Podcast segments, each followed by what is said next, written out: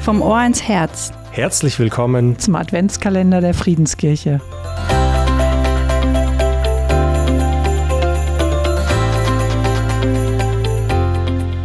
Adventzeit ist Sternezeit. Weihnachtsstern als Pflanzen in Form von Lebkuchen oder Zimtsternen, aufgehängt aus Holz, Metall, Kunststoff, ganz einfach, oder der Herrenhuter Adventsstern mit gesagten 25 Zacken.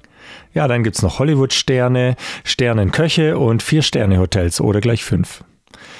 Ich find's ein richtig schönes Symbol. Ein Stern. Sterne im All. Die leuchten übrigens selbst, nicht wie Planeten, die nur angestrahlt werden. Sterne haben eine innere Energiequelle, habe ich gelesen, leuchten von innen heraus. Dann gibt es Sternesucher und Sternstunden und natürlich den Morgenstern, der hellste Stern kurz vor dem Sonnenaufgang. Noch ist es Tag, aber wer den Morgenstern sieht, weiß es sicher.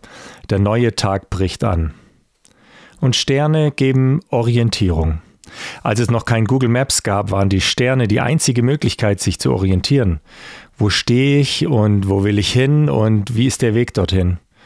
Um mich zu orientieren, brauche ich also etwas, was größer ist als ich, mehr sieht, als ich sehe. Und dann ist der Stern in der Weihnachtsgeschichte. Wie hat der es eigentlich da reingeschafft? Der Stern von Bethlehem. Wesentlich waren die drei Weisen aus dem Morgenland, die sich auf den Weg gemacht haben, viele hunderte Kilometer. Warum? Wir suchen den neugeborenen König, heißt es in der Bibel.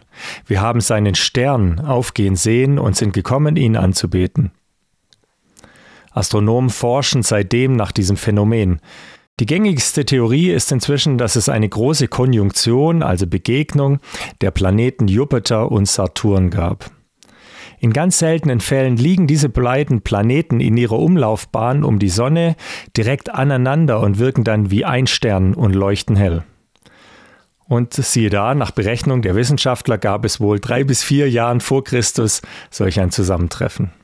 Der Saturn gilt als Planet des Volkes Israel und der Jupiter ist der Königsplanet. So sind die Weisen also nach Palästina und suchten den neugeborenen König. Der Stern hat ihnen den Weg gewiesen. Was gibt dir Orientierung?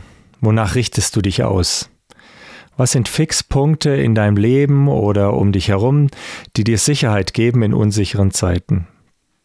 Ich merke, wenn ich ehrlich bin, mache ich mein Verhalten oft von anderen Menschen abhängig. Ich vergleiche mich, ich bewerte die Reaktionen, mache mich von der Meinung anderer abhängig ob jetzt die Deutschen in der Nationalmannschaft bei der Weltmeisterschaft gut gespielt haben oder nicht, wie die Tagesnachrichten sind oder der Dieselpreis.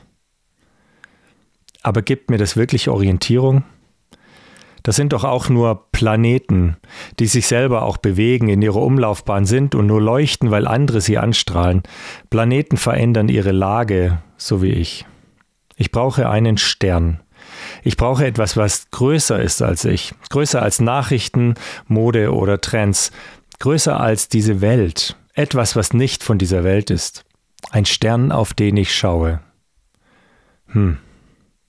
Aber nur ein Stern, der Millionen Lichtjahre entfernt ist im kalten Weltall, zwar ein Fixpunkt, aber irgendwie auch weit weg. Um mich zu orientieren, für mich einen Weg zu finden, bräuchte ich einen Stern, der mich kennt, mein Leben hier mich versteht, nicht nur in der Weite des Weltalls. Ich bräuchte einen Stern, der nicht von dieser Welt ist, aber zugleich ein Teil dieser Welt.